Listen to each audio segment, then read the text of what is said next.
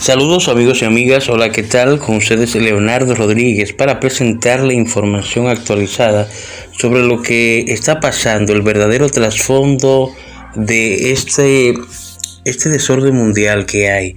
Y todo tiene que ver con valores, con lo que representa un valor, que es la moneda. En este caso el dólar y otras monedas que están participando en el escenario mundial y esto debido a que las monedas son las que no tan solo eh, representan valores, sino también imponen poder a nivel global. Escuchen esta información interesante que les presento. Con José Luis Cava, muy buenas tardes. Hola, ¿qué tal? Muy buenas tardes. Decíamos, la cotización del rublo recuperándose durante esta jornada, una revalorización que le ha llevado a niveles próximos a los que tenía cuando se produjo la invasión de Ucrania. Eh, ¿Por qué motivo se está produciendo este motivo al alza en su cruce frente al dólar? Bien, vamos a dejar las ideas claras desde un principio para saber dónde estamos jugando, ¿de acuerdo? Y que no nos enturbien las noticias de los medios de comunicación de masas y nos alejen de la realidad. Que no nos cuenten su cuento. Su narrativa la vamos a dejar aparte. Es una historia, es un cuento. Estamos en la Tercera Guerra Mundial. ¿Vale? Que quede clarito. Las guerras están ya definidas, estamos asistiendo a un nuevo, a un cambio de orden. Aquí lo que se trata es de destruir al dólar, tenganlo claro. Entonces, en esta guerra es tan destructiva el armamento militar como el armamento económico. ¿De acuerdo? Y sobre todo en países eh, como Rusia o China, donde lo que más temen los gobiernos son revueltas sociales. ¿Queda clara la idea? Luego, aquí hay un objetivo de todos, destruir el dólar. ¿De acuerdo? Vamos a explicar. En primer lugar, estamos viendo que, y fíjense ustedes, les hemos traído dos gráficos. En este primer gráfico, eh, quiero que ustedes se fijen en que es la cotización del rublo frente al dólar. Es decir, el rublo, pueden ver ustedes que ha subido desde la zona de mínimos. Pero habitualmente los especuladores no trabajan con este gráfico, sino que trabajan con este segundo, que es un gráfico invertido. ¿De acuerdo? En el que es la cotización del dólar frente al rublo. Ven ustedes cómo ha subido con mucha fuerza la cotización del dólar y ven ustedes que el dólar se ha dirigido a la zona de 160, de tal manera que había que entregar 160 rublos para adquirir un dólar. Ven ustedes que desde esa zona de 160 ha caído a la zona de 100. Es decir, ahora solo hay que entregar 100 rublos para adquirir un dólar. Y antes de la guerra, antes de la invasión de Ucrania, había que entregar unos 80. Con lo cual quiero que tengan ustedes claro lo que ha pasado. Lo que ha pasado es que Occidente ha tratado de desestabilizar la economía rusa, ha intentado hundir el cambio del rublo, ha llegado a 160 y ahora el Banco Central ruso ha intervenido y lo que quiere es que el rublo se aprecie frente al dólar y que de tal manera que para comprar un dólar sean necesarios 80 rublos. Ya casi lo ha conseguido. ¿Queda clara la idea de cómo cómo se ha comportado la situación, porque lo que realmente quieren dañarse son las economías. En segundo lugar, tienen que tener ustedes una idea muy clara. El dinero fiat es basura. Es basura, de verdad, en serio se lo digo. No hay nada detrás. Tengan esta idea clara. Esa es la razón por la que Rusia dice, a mí no me pagáis el gas con los papelitos que imprime Powell por las noches en el sistema de la Reserva Federal. Yo esos papelitos no los quiero. Yo no vengo aquí por caridad. ¿Queda clara la idea? Y los estados eh, y Occidente le dice, oye, yo tampoco quiero tus papelitos, esos rublos que imprime Putin eh, cerca de en Moscú. Y dice, bueno, ¿y entonces cómo nos apañamos? Pues está clarísimo cómo se van a apañar, ¿no? Lo tienen ustedes claro. En oro, en oro. Esa es la clave. Es decir, todos estos movimientos están, llevado, están llevando a que el oro vuelva a ser el centro del sistema financiero. ¿De acuerdo?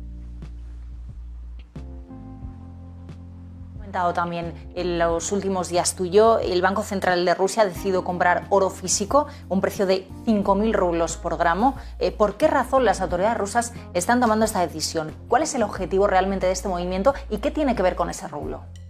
Es la guerra es la guerra en estado puro. Es la guerra en estado puro. No sé si lo ven. Eh, tú y yo lo comentamos. Es decir, lo que dice el Banco de Rusia, ah, lo, que ha hecho el Banco Central de Rusia y, las autoridades rusas es lo siguiente. Le han dicho a Occidente, mira, niño, si tú quieres comprar mi petróleo y tú quieres comprar mis materias físicas, mis materias, materiales básicos, o me entregas oro o me entregas rublos. Eso es lo que le han dicho. Al establecer el Banco Central de Rusia que tienes que pagar, eh, o sea, que compra oro, un gramo de oro por 5.000 rublos, automáticamente está fijando la cotización del rublo frente al dólar. Si ustedes cogen ahora y, y miran lo que cuesta un gramo de oro expresado en dólares y lo calculan, verán que esos 5.000 gramos, esos 5.000 rublos por gramo de oro equivalen a una cotización rublo-dólar de 80 rublos por dólar. Fíjese qué cerquita está de ahí. Pero ahora fíjense a qué se enfrenta la economía. Por favor, medítenlo porque esto es la clave del sistema. Rusia y China no pueden atacar el papel de reserva del dólar, porque para que atacar directamente el papel del dólar como moneda reserva, China tendría que quitar todos los controles de capitales, China tendría que incurrir en grandes déficits comerciales para exportar yuanes por todo el mundo y además tendría que tener un mercado de bonos muy organizado y muy desarrollado, cosa que no tiene y no va a conseguir. Entonces, piensen ustedes, ¿cómo atacarían a Occidente si ustedes fuesen Putin y Xi? Está clarísimo.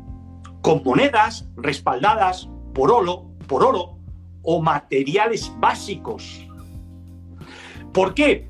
Porque tras Bretton Woods, cuando Occidente emite papel sin respaldo de oro, está deteriorando su sistema. Y entonces dicen rusos y chinos, como yo no puedo sustituir al dólar como moneda reserva, no te preocupes, voy al corazón. Voy a ofrecerte una moneda respaldada por oro. Al tú poner 5.000 rublos por gramo, miren ustedes lo que está pasando. Un importador de petróleo de Occidente, de Alemania, cuando se quiten de circulación todos los rublos o se agoten los rublos que hay en Occidente, cuando vaya a comprar a, los rusos les va a decirle el ruso, o me da solo o me da rublo, chicos. Pero yo los papelitos que imprimís vosotros, Lagarde y, y Powell, yo no los quiero ni ver. Oro o rublos. Y, claro, el señor va a decir, pero si no tengo rublos. Y entonces aquí viene el Banco Central de Rusia y le dice, tú no te preocupes, tú me traes aquí el oro y yo te doy rublos y con esos rublos compras materias primas. Esto es lo mismo que ya está haciendo con China. El petróleo que Rusia vende a China se lo paga en oro. Y están utilizando la blockchain para verificar el oro. Eso sí, como los dos tienen un origen comunista, son muy, son muy curiosos los tratos. El oro de Rusia, que China le ha pagado a Rusia, no se lo ha entregado todavía. Lo tiene depositado en la bolsa de Shanghai a nombre de los rusos. Pero yo lo que quiero es que vean ustedes la tendencia por la que van. No voy a crear un sistema alternativo al dólar sino que voy a utilizar monedas respaldadas por oro. ¿De acuerdo? Entonces, cuando Occidente quiera comerciar con Rusia, o entregas oro o entregas rublos. Y para conseguir rublos, aquí está el Banco Central de Rusia y dice, yo te compro el oro y te doy 5.000 rublos, eh, estoy dispuesto a comprarte el oro y te entrego 5.000 rublos por cada gramo. ¿Ven ustedes por dónde va la fiesta? Entonces, implícitamente, el Banco Central de Rusia, Rusia nos está diciendo, el rublo es una moneda que está respaldada por oro y por materiales básicos. Y eso es muy atractivo para los inversores. Sobre todo porque todos sabemos que las monedas fiat, el euro, el dólar, son basura. ¿De acuerdo? Porque las imprimen como churros. Ven ustedes lo que está pasando en el sur de Europa. El sur de Europa no controla el gasto público. Imprimen dinero, imprimen dinero y el Banco Central de Alemania les da los euros que quieren. Eso es insostenible. Eso ya es de voz populi y por eso van a atacar directamente por esa vía. Esa es la clave, que permite comprender todo. Esto es una guerra económica. Aunque yo sé, como ustedes saben perfectamente, que lo que debemos situar en primer lugar es que las vidas humanas eh, no, no, no, matar a personas ni que suframos daño. Pero esta gente está involucrada y no han dado ni un paso atrás. No se crean las noticias de ¡ay, hay paz! y tal. Que no, que no, que no que está a muerte. Lo que sí que estamos viendo, al menos hoy, eh, es esas subidas eh, en las bolsas. Incluso vemos ya recuperación respecto a hace un mes, respecto a cuando se produjo esa invasión. Eh, ¿Cuál es el sentimiento de los inversores? Porque lo que sí que estamos leyendo en muchos sitios es la bolsa sube animada por las negociaciones de paz. ¿Cuál es tu opinión? Eso, eso no es así. Eso es la típica costumbre que tienen los periodistas de asociar un movimiento de la bolsa con la última noticia, pero es que eso no es así. Prueba de ello es que ustedes recuerdan cuando nos decían los medios de comunicación en la primera cadena, que yo la veía, bueno, la, veo pero la quito inmediatamente, el precio del petróleo se va a disparar, las bolsas se van a hundir. ¿Cuándo hicieron mínimo las bolsas? El 24 de febrero. ¿Y a partir de entonces qué han hecho? Subir y subir con fuerza, porque lo hacen en todas las guerras. Sistemáticamente lo hacen en todas las guerras. ¿De acuerdo? Por lo tanto, ahora mismo el sentimiento de los inversores, como usted fácilmente puede comprender, es un sentimiento que ha pasado de muy bajista, tal y como puede ver el gráfico de apetito por el riesgo que les están mostrando ahora mismo. Ven ustedes que ha ido de zona de sobreventa y ahora está en zona de sobrecompra. Ya están los consumidores queriendo comprar. ¿Les queda clara la idea? A ver si cogemos el tonillo. Si ahora toda la gente quiere comprar, estarán ustedes conmigo, estarán ustedes conmigo, que puede quedar un trámite al alza, pero ya la fiesta está a punto de concluir. Ahora que vienen las buenas noticias. Bueno, y dentro de esa fiesta, ¿no? dentro de esas eh, subidas que estamos viendo en el mercado, las vemos también en el Standard Poor's 500 y lo que miramos siempre contigo es si realmente esto se debe a unas operaciones o si es dinero eh, que está entrando fresco, por así decirlo, recién traído al mercado. ¿Cómo estás viendo las subidas en este caso esta semana? Bueno, la subida se está produciendo por el siguiente hecho. En primer lugar, tienen que tener ustedes en cuenta el índice de volatilidad. El índice de volatilidad se ha desplomado, ha caído por debajo de 20. Aquí solamente hay volatilidad en los bonos y yo creo que ya van a hacer techo. Pero fíjense que hay una incongruencia ahora mismo, si ustedes se fijan. Se está desplomando el precio del petróleo. China, la actividad económica se está paralizando. Se van a, se van a ver perjudicadas las cadenas de distribución. Y nos encontramos que aunque suban los tipos de interés, el FED no va a poder arreglar las cadenas de distribución. Y la rentabilidad de los bonos sigue arriba. Esto es por factores internos del mercado que alguien está cubriendo. Pero esto es una barbaridad. Esto ya ha llegado a la zona de barbaridad. Entonces, miren ustedes la divergencia tan grande que hay entre la volatilidad de los bonos, que está arriba del todo, y la volatilidad de la bolsa. El hecho de que la volatilidad caiga lo que hace es que se reducen las operaciones de cobertura por parte de los dealers. Y entonces lo que hacen es que recompran. Los inversores, está entrando poco dinero nuevo al mercado, está entrando poco dinero nuevo, nuevo al mercado. Lo que está pasando es que la gente está vendiendo call y a su vez comprando una put.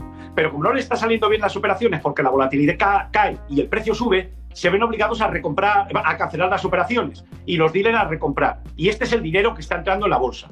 Ahora lo más probable es que se incorporen todos los tardíos. Esa masa miedosa que estaba cargada de opciones put ahora va a meter el dinero. Y justamente cuando lo meta, vendrán las caídas. Yo sinceramente creo que empezarán a meterlo ahora. De tal manera que espero subidas de la bolsa hasta la primera semana de abril. Bueno, pues hasta la primera semana eh, de abril, ¿no? Mirando ese cambio de comportamiento, ya nos avanzabas la semana pasada que el 31 de marzo iba a ser una, fecha clave. Eh, ¿Cuál es el objetivo de subida del Standard Poor's 500? ¿Cuál es la perforación? ¿De qué nivel nos avisaría ya de ese movimiento a la baja? Bueno, en principio, ya recordarán ustedes ayer que ayer el movimiento fue muy bonito, porque durante la sesión europea llegó al 4.520, rebotó, y fíjense ustedes que hoy ha llegado al 4.600, 4.613. Fíjense ustedes lo que ha subido. Eh, la mayor parte de las opciones tienen como precio, la concentración del volumen de operaciones en opciones, tienen como precio de ejercicio 4.600. Yo creo que en esa zona debería pararse ahora mismo.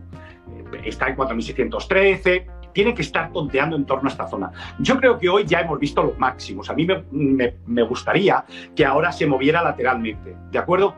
Mientras se mantenga por encima de 4.520, vamos a considerar como escenario más probable, Raquel, que siga subiendo.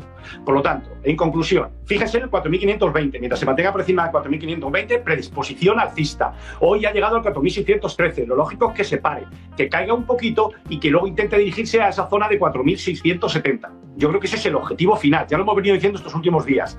El único problema es que yo espero una caidita antes de desplegar el tramo al alfa.